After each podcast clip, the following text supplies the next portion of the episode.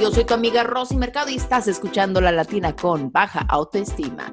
La invitada de hoy es una abogada que está llena de compasión, llena de fe. Ella es la abogada de inmigración que representa a muchas familias a través del país que son muy vulnerables, pero ella lo hace con todo el corazón, lo hace con toda su fe y ha sido todo un éxito. Bienvenida al podcast, Jessica Domínguez. Hola, ¿cómo estás? Un gusto saludarte, querida Rosy. Muchas gracias por la invitación. Mira, antes de comenzar, me encanta, me encanta, me encanta empezar con inspiración, porque yo pienso que más que nunca, cuando escuchamos palabras de inspiración, nos mueven a hacer cosas positivas. Nuestra frase del día de hoy viene de Nelson Mandela y dice, negar a las personas sus derechos humanos es desafiar su propia humanidad. ¿Cómo estás, Jessica? ¿Qué te parece nuestra frase del día? Una frase súper apropiada, especialmente para los momentos que estamos pasando y una frase que nos inspira, ¿no? Y nos da un poco de fuerza que tanto la necesitamos durante estos momentos. Bueno, Jessica, eres conocida como la abogada latina y bueno, siempre, siempre has estado en, en, lo que viene siendo inmigración, ayudando a familias y representando a latinos. ¿Cómo se siente hacer el trabajo que tú haces? Primero que nada, como un gran privilegio porque estamos hablando de familias que ponen toda su confianza en ti como una jurista legal, como una profesional, para poder encontrar un mejor futuro en este país. Y también lo veo como una gran responsabilidad, una gran responsabilidad porque yo sé que Dios me ha dado la plataforma que yo tengo para que pueda brillar su luz. Y todas las mañanas, una de las uh, cosas por las que agradezco a Él es, gracias por esa luz que tú quieres que yo use para servir a otro. Eh, definitivamente muy agradecida por esa licencia que me permite poder mantener familias unidas. Ahora dices que Dios te dio ese propósito. ¿Cómo fue que, que tuviste ese momento de claridad que dijiste, ok, Dios quiere que, que esté haciendo eso, que esté ayudando a familias en lo que viene siendo inmigración? Cuando crecí, desde pequeñita, mis abuelos siempre me decían que yo iba a ser o abogada o doctora. Y nunca me gustó las ciencias, así que en mi corazón de corazones decía, voy a llegar a ser abogada. Mis padres se divorciaron cuando yo era pequeñita, entonces ah, le añadí a la abogacía el deseo por llegar a ser una abogada en leyes familiares. Cursé la Facultad de Derecho y el diácono de la escuela me ofreció un trabajo en su oficina y él era un abogado en leyes familiares. Pero duré seis semanas máximo porque llegaba a mi casa llorando todas las noches. No me gustó ese ambiente de las familias peleando, para mí era como no unir, sino como destruir en lugar de cooperar, ¿no? Entonces ah, le pregunté a él, ¿usted no sabe de un abogado de migración? Porque mi mamá había inyectado en mí esta idea que los abogados de migración eran tan necesarios, especialmente si eran bilingües.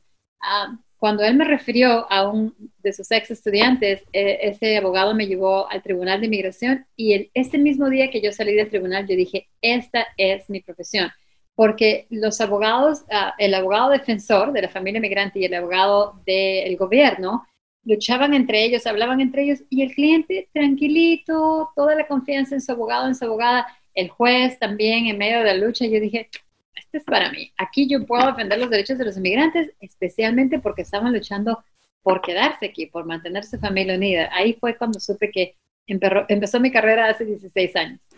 Ahora, tienes 16 años en tu carrera como abogada de inmigración. ¿Qué es lo más difícil que, has visto en los casos de inmigración? Porque, o sea, ya ves tantos casos en, la televisión y te parten el corazón de tantas cosas que pasan. Para ti, ¿qué es lo más difícil, pero que dices tú, este momento le doy gracias a Dios que me tocó verlo, pero ganamos, o sea, logramos algo bien grande? Fíjate que cada vez que existe un caso negado o una separación familiar, siempre como persona, como humana, te llega a afectar, te, destroza el corazón porque no quisieras estar en esa posición donde tu cliente desafortunadamente se encuentra en esa situación. Hay muy, muchos casos de diferentes caminos, pero el que me viene en mente es uno de una jovencita de siete añitos que a ella la trataron de traer aquí a Estados Unidos desde El Salvador y nosotros siempre escuchamos, ¿no? La frontera de México, las personas que quieren entrar, pero lo que no sabemos es que para que estos jóvenes, estos niños puedan ingresar aquí, tienen que pasar un trayectorio largo. En el caso de ellas, desde El Salvador, tenía que pasar a otros países, y mientras que los coyotes que la traían en un bus, porque la, mueven la movían de país a país, uh, la niñita había sido abusada desafortunadamente pero por estas personas. Inteligentemente, ella al llegar a uno de esos uh, bus stops donde paró el microbús para que usen los baños, a una señora en el, en el baño, le dice, ¿me puedes dejar usar tu celular? Tengo que llamar a la policía. Y llaman a la policía y reportan que en el bus vienen tres jóvenes que habían abusado de ella y la niña le enseña a la persona las agujitas en sus piernas que la estaban usando para drogarla. Ah, en el próxima parada, en la próxima parada, habían muchísimos carros de policía. La policía arrestó a los coyotes, a las otras personas que venían también tratando de llegar aquí a Estados Unidos. Y a la niña me la detienen para ser deportada a Salvador. La abuelita, quien es ciudadana estadounidense, se pone en contacto con nosotros y dice, yo no quiero que me la deporten, ¿cómo me pueden ayudar? El problema con este caso, Rosy, era que un caso de una niña que todavía no estaba aquí en Estados Unidos, todavía estaba fuera. Entonces, tuvo que haber una gran movilización, a este gran equipo que me acompaña aquí en mi oficina de abogados y mi equipo legal, llamadas, correos, y convencer al gobierno mexicano que no la deporte. Hablamos con la primera dama de México en ese entonces, tuvimos comunicación con el consulado um, salvadoreño y lo que ellos querían asegurarse es, bueno, ¿cómo es que la vas a traer a Estados Unidos? Y mi respuesta fue, nada fácil, pero vamos a tratar de conseguir una visa humanitaria. Llegó el día, México permitió que la niña salga, después que la abuelita hizo una huelga de hambre fuera del consulado mexicano, tuvo que estar en el hospital. Haciendo la historia corta, la dejaron salir, se le entregaron a los representantes del consulado salvadoreño y ellos caminaron conmigo hasta la frontera porque para no dejarla nomás en cualquier lugar a la niña, y dijeron, acá te espero, si no te dan la visa humanitaria la tienes que devolver. Y yo ya en escrito, completamente prometido con presidente de El Salvador y también de México. Entonces, entramos con la abuelita, entramos con la niña, yo ya había conocido a la niña, le di mucho ánimo, vamos con el poder de Dios, tú pídele a Diosito que nos ayude. Ingresamos, nos hicieron esperar unos cuantos minutos. Yo tenía mi evidencia así de grande con fotos del hospital, de las fotos de la niña de sus piernitas, ¿no? De, había sido un caso internacional, había muchos artículos de periódico. Luego entramos y el oficial, Rosy, el supervisor, me escucha, ¿no? Y, y, hasta ahora nunca olvidaré mirar los ojos y le digo, mira, yo sé que lo que estoy pidiendo a muchas personas pensarían que, que esto es imposible. Yo sé, la ley no está a nuestro lado, yo lo sé, pero sabes qué, yo te estoy pidiendo a ti y al gobierno de los Estados Unidos que me encuentren a ayudar justicia para un angelito que tanto lo necesita. Mm.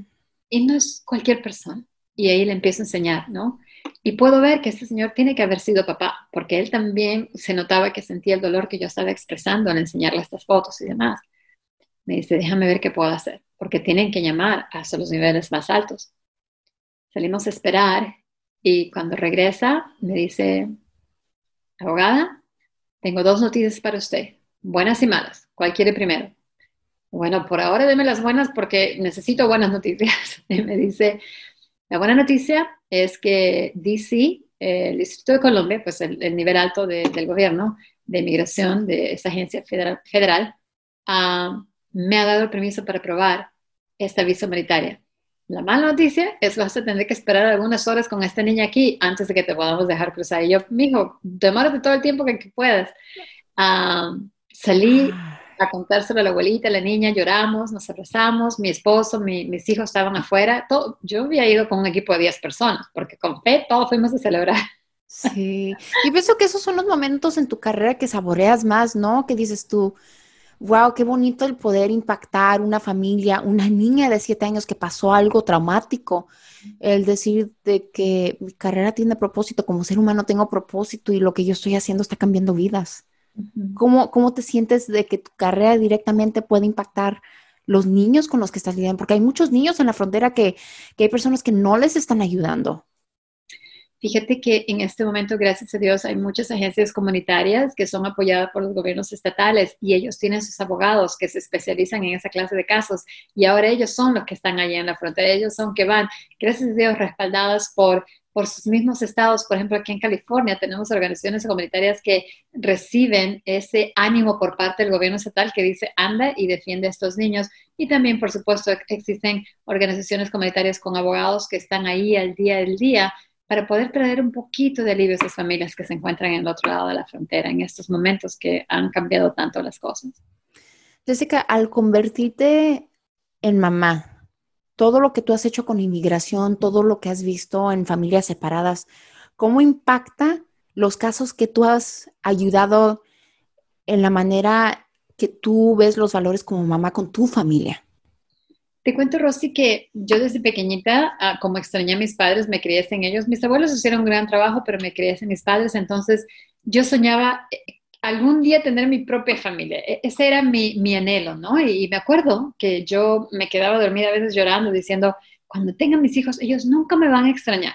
Y por 15 años me quedé en el hogar, eh, eh, ejerciendo la profesión de lidiando con la humaniddías 24 horas al día y 7 días de la semana, ¿no? Porque ahí no nos dan breaks.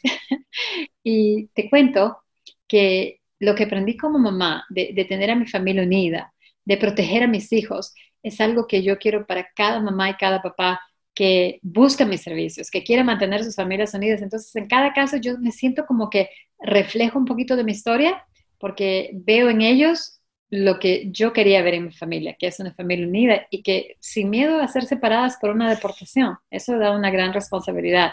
Pienso que el haber sido mamá me ayuda mucho a ejercer mi carrera ahora. Ejerciendo tu carrera también, yo sé que eres muy, eres muy apasionada y tienes mucha compasión. Entonces, sabiendo que eres un ser humano, una mujer que entrega al 100 cada vez que agarras uno de estos casos, ¿Qué es lo que pasa cuando no logras? Ves todo, piensas, ok, todo va bien, voy encomendada a Dios, eh, yo sé que puedo ayudar a esta persona, pero algo se cruza y no ganas el caso. Eh, porque yo, yo, sé, todos, todos tenemos ese momento en donde no logramos aquel, aquella cosa que, que queremos y hay una razón por eso. ¿Cómo lidias tú como ser humano con esos sentimientos?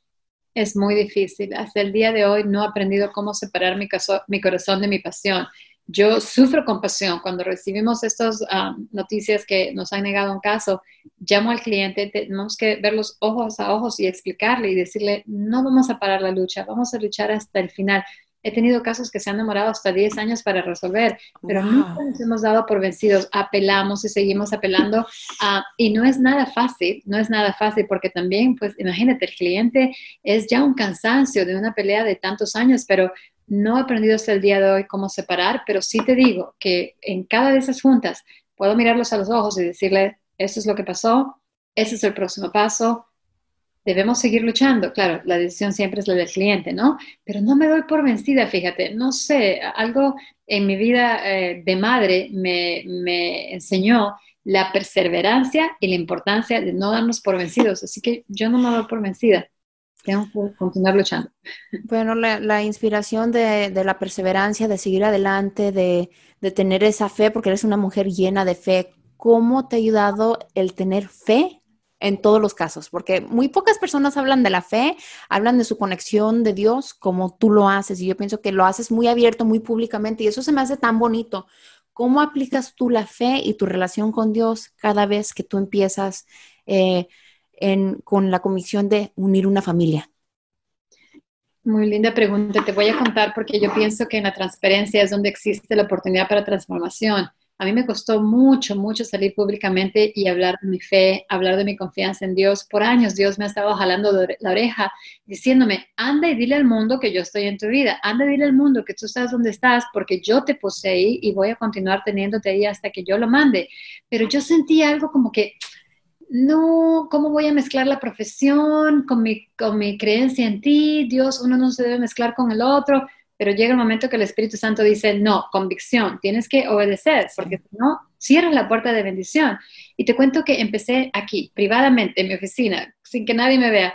Y te puede contar mi equipo que nosotros ah, vamos a, a un cuarto donde tenemos los expedientes y yo oro por cada, no, siempre le digo a ellos, estos no son archivos, no son expedientes, son familias.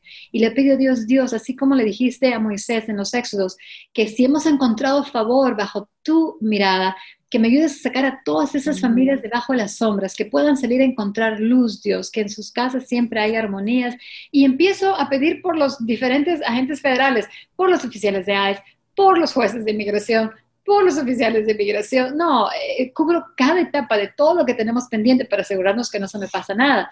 Y te cuento que eso me da la fortaleza que necesito, porque la profesión que nosotros como abogados de migración tenemos no es fácil porque involucra muchas emociones, muchos sentimientos y porque quieres tanto a tu gente que yo creo honestamente, te lo digo, si no fuera porque tuviera fe en mi vida, yo no podría estar aquí conversando contigo el día de hoy. No podría ejercer esta profesión porque sin fe, ¿cómo peleas con cada batalla que te viene todos los días bajo las leyes de migración? Jessica, en tu Instagram tienes muchísimas fotos de tus hijos y bueno, hacen cosas desde bailar, participan en tantas cosas, o sea, llevan una vida eh, muy divertida, pero muy unida. ¿Qué tan importante es la familia para ti? ¿Qué significa la palabra familia?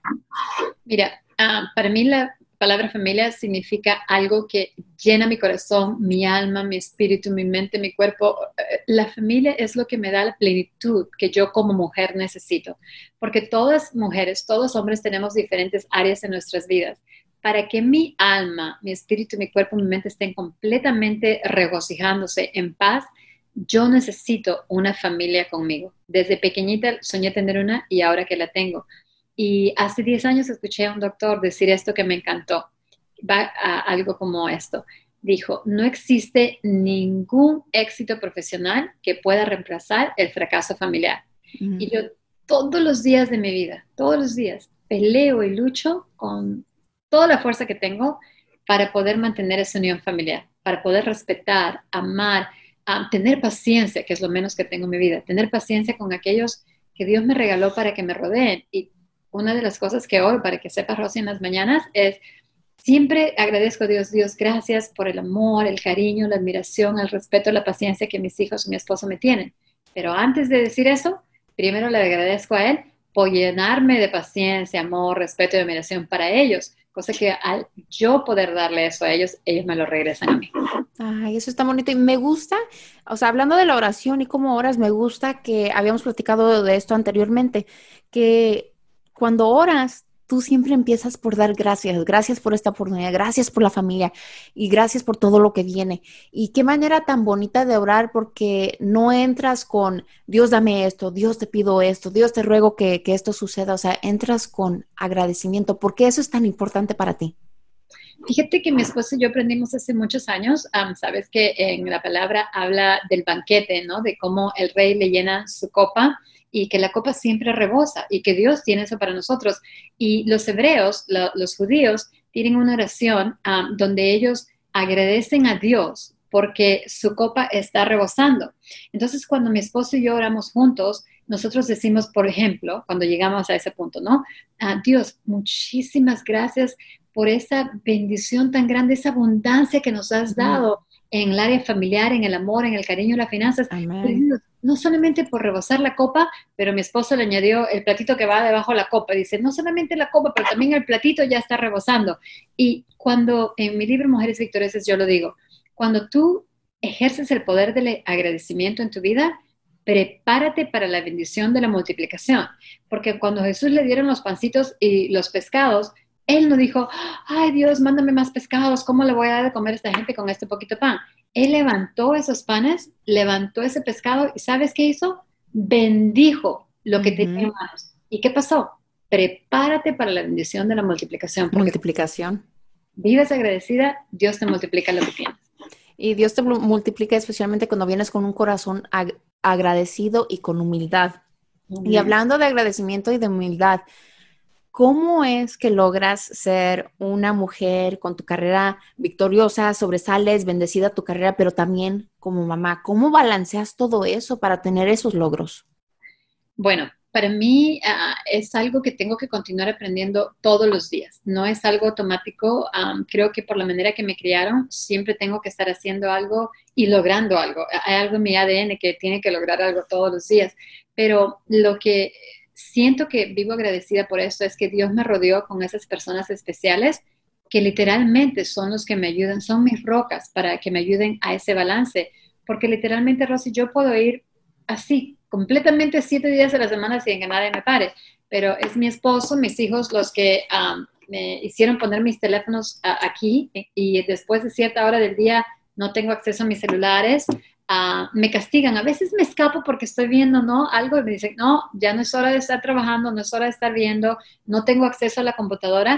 Y para las personas que piensen, pero ¿cómo? ¿Te quitan la computadora? Es ok, está bien que me quiten la computadora. Tiempo de calidad.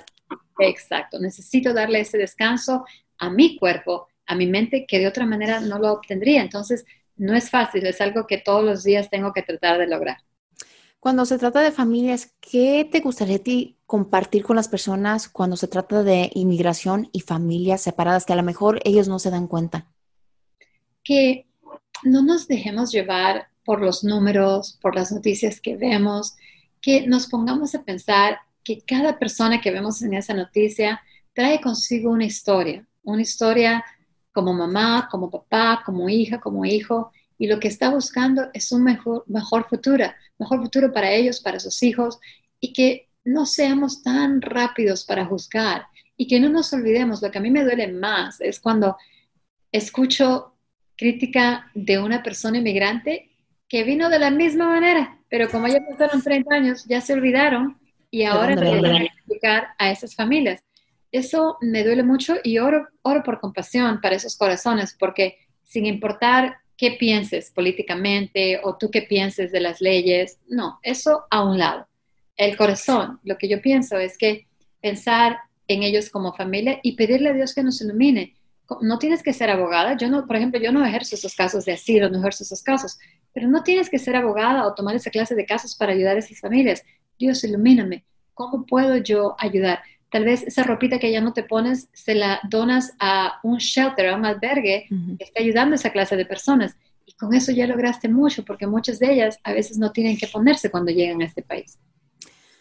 Hablando de bendición y de sabiduría, eres autora del libro Mujeres Victoriosas, pero también lo has convertido en una comunidad cómo se siente el poder ser autora, el poder tener ese impacto directo a otro ser humano, el poder levantar a una mujer, el poder enseñarles cómo compartir, cómo apoyar y cómo hablar bendiciones, o sea, decir y declarar las bendiciones que vienen. O sea, eres una maestra.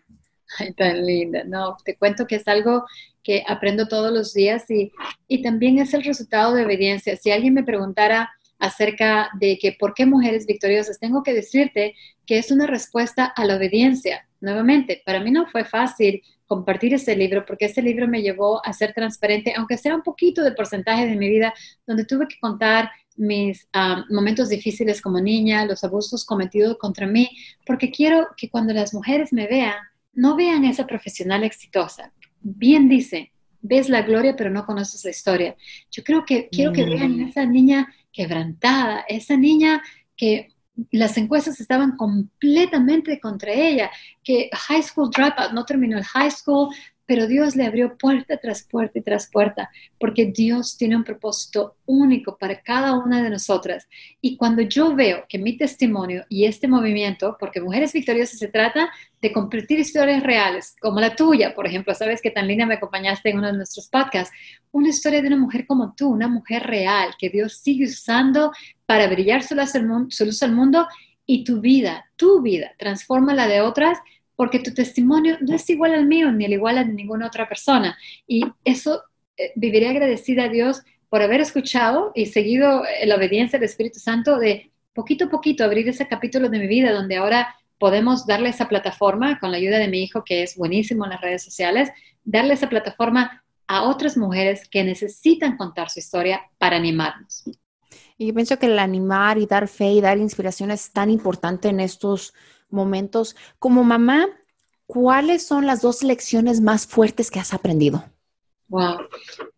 La primera tiene que ser, porque de eso se trata el próximo libro, la primera tiene que ser acerca de cómo, que es importante, que el amor más grande que vamos a sentir en nuestro corazón, um, yo sé que muchas personas la perfecta respuesta sería Dios, tu esposo, tus hijos, pero para mí, mi corazón, mi transparencia, el amor más grande, el más protector, el que, el que incondicional, ha sido para mis hijos desde el momento que estaban en mi vientre. Y como madre, aprendes a sacrificar, porque como mujeres eh, somos hechas para darle a todos. Pero ¿sabes qué? Si tu amiga te llama a las 3 de la mañana, te levantas y la ayudas. Pero si tú pones en tu horario levantarte a las 5 para hacer yoga, olvídate, yo no me voy a levantar a las 5 para yoga para mí, ¿por qué? Yo puedo hacer eso y pasan los años y no lo haces. Primera lección, cuida de ti, cuida de ti, porque no hay nada importante. Sí, cuando te enfermas y tus hijos te dicen, mamá, no puedo creer que todavía sigues corriendo cuando ya has logrado tanto en la vida. Y luego tu salud, tu salud es algo muy difícil de recuperar. Primera lección, cuidar de ti misma, ponerte la máscara de oxígeno a ti está en paz, relájate, ámate, dale a tu corazón felicidad, pon música en alto para que cuando te toque dar ese amor a tus hijos, le puedas poner la, la máscara de oxígeno a ellos. Y la segunda lección, la oración. Definitivamente la oración. Ah, mis hijos han pasado por momentos difíciles en sus vidas, los dos, y momentos que para mí han sido como que, mm, Dios, ¿cómo que van a ir a esa escuela? ¿Cómo que van a meterse en esa deuda de ese carro? ¿Cómo que? Y al final del día, Dios lo tiene ya todo escrito y, Él te recuerda y dice, ¿sabes qué? La semilla ya la plantaste, mija, déjalos que ellos aprenden, ya, ya tú no tienes que caminar ese camino por ellos. Y he visto cómo mis oraciones son contestadas y voy a seguir orando porque hay poder en la oración, hay poder en la oración.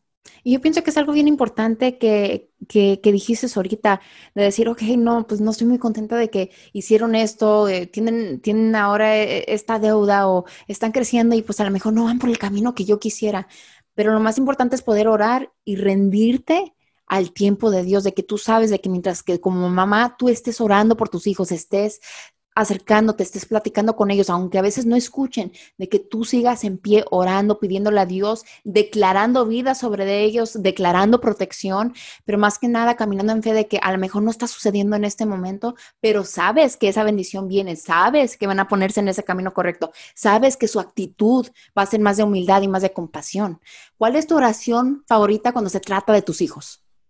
Empiezo siempre agradeciendo, siempre agradeciendo primero Gracias Dios por el privilegio que me das, por esta gran oportunidad de ser la mamá de estos hijos, porque Él quiere a mis hijos más que yo. Siempre les enseña eso. Dios te quiere más de lo que yo te pueda querer y por lo tanto te va a cuidar más de lo que yo me pueda preocupar. Y le agradezco a Él mira, por adelantado, eh, por ejemplo, mis oraciones todas las mañanas ahorita, mi hijo está a punto de tomar un examen, mi Josh. Dios, muchas gracias, porque antes que termine este año voy a estar celebrando que mi hijo ya pasó su examen. Y lo oro y lo visualizo y lo declaro con fe. Y yo ya me veo celebrando con la música en alto porque me gusta la música. Ah, y empiezo a orar por una pasión para servirle a Él. Dios, sin importar qué profesión elijan, gracias por ese propósito que ellos van a buscar, un propósito, porque cuando, para mí, es mi creencia, que cuando tú buscas una profesión de servicio para servir a otros, eh, Dios ya te va a abrir toda puerta que tú no te puedes imaginar, porque cuando tú estás sirviendo, estás cumpliendo eh, uno de los mandamientos que Él tiene para tu vida. Entonces, oro por eso también, pero con agradecimiento.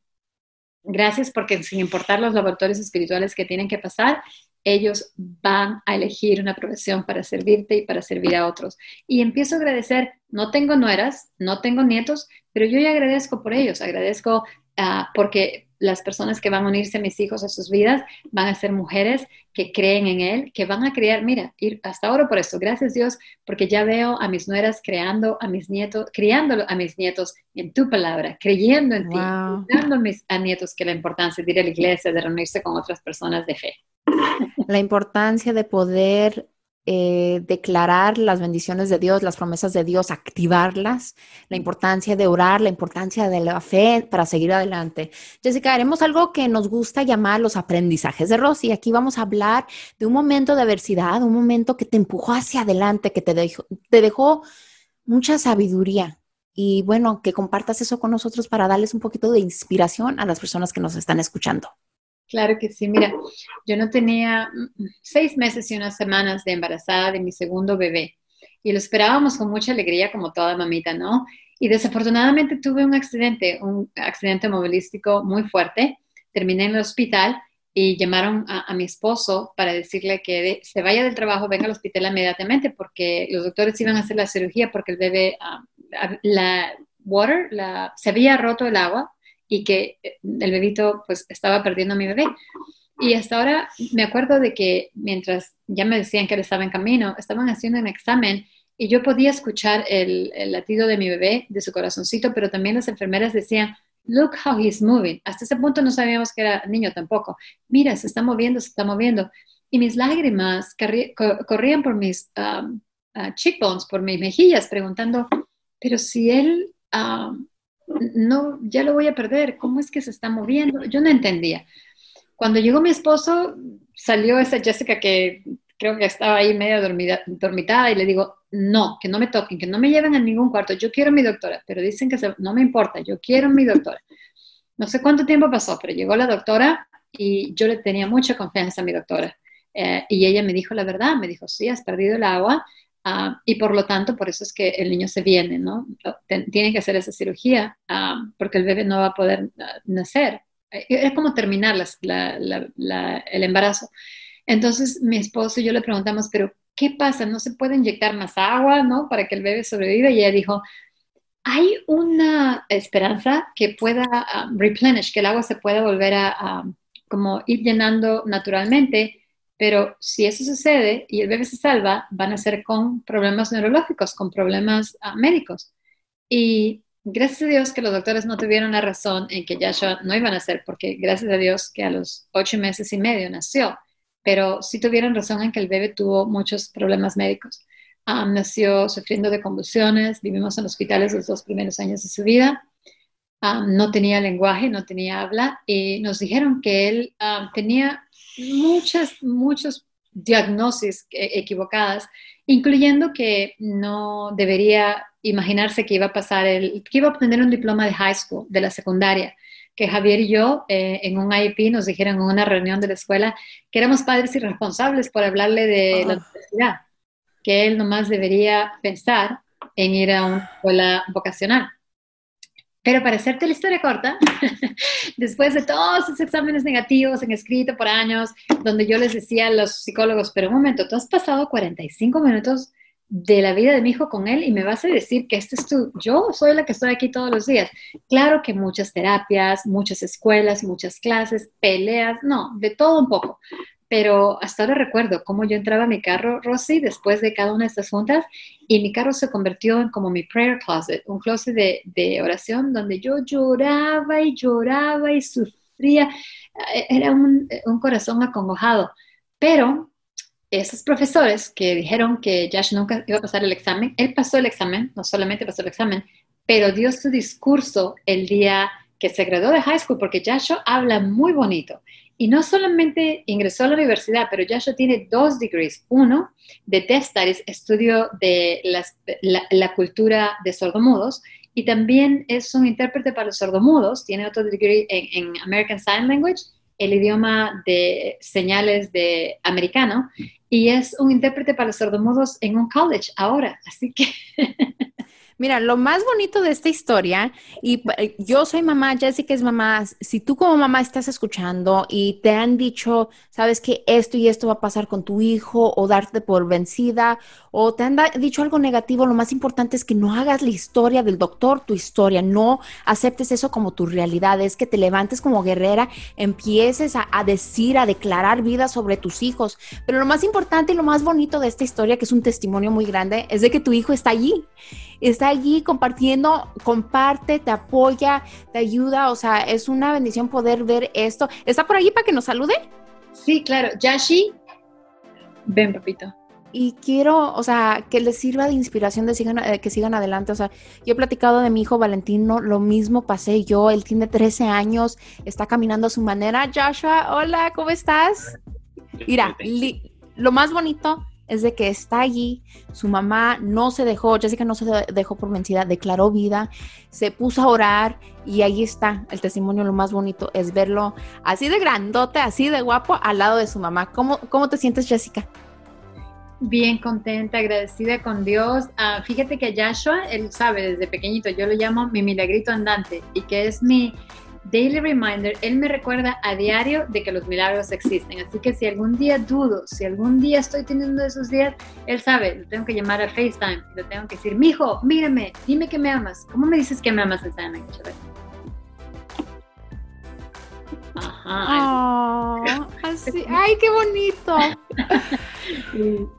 Ay, bueno, pues Joshua, es un placer saludarte, gracias, te, agradecemos mucho y pues qué bonito que compartes con nosotros esos momentos, felicidades, que Dios te siga bendiciendo, que use tu testimonio en grande. Jessica, gracias por compartir con nosotros, por darnos esa inspiración, por que luchemos por nuestra, nuestra fe, por nuestros hijos, de que sí se puede lograr cuando hace las cosas bien, encomendado a Dios y sobre todo con valores, valores son bien importantes dentro de todo lo que hacemos. Les mandamos un saludo a todos los que están escuchando. Sigan adelante, sigan con fe, que todo se puede lograr.